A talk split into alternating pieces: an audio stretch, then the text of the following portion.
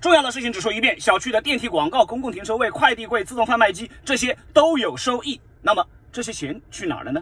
在长沙一个中等规模的小区以上这些收益每年保底在一百万以上。而且有明文规定小区共有部分产生的收益理应归全体业主所有。那么你分到钱了吗？反正我是没有。如果你看到这条视频之后你去问物业物业大概率会回复你都用于物业的维修维护了。那么我不禁要问我们交的物业费是干啥用的呢？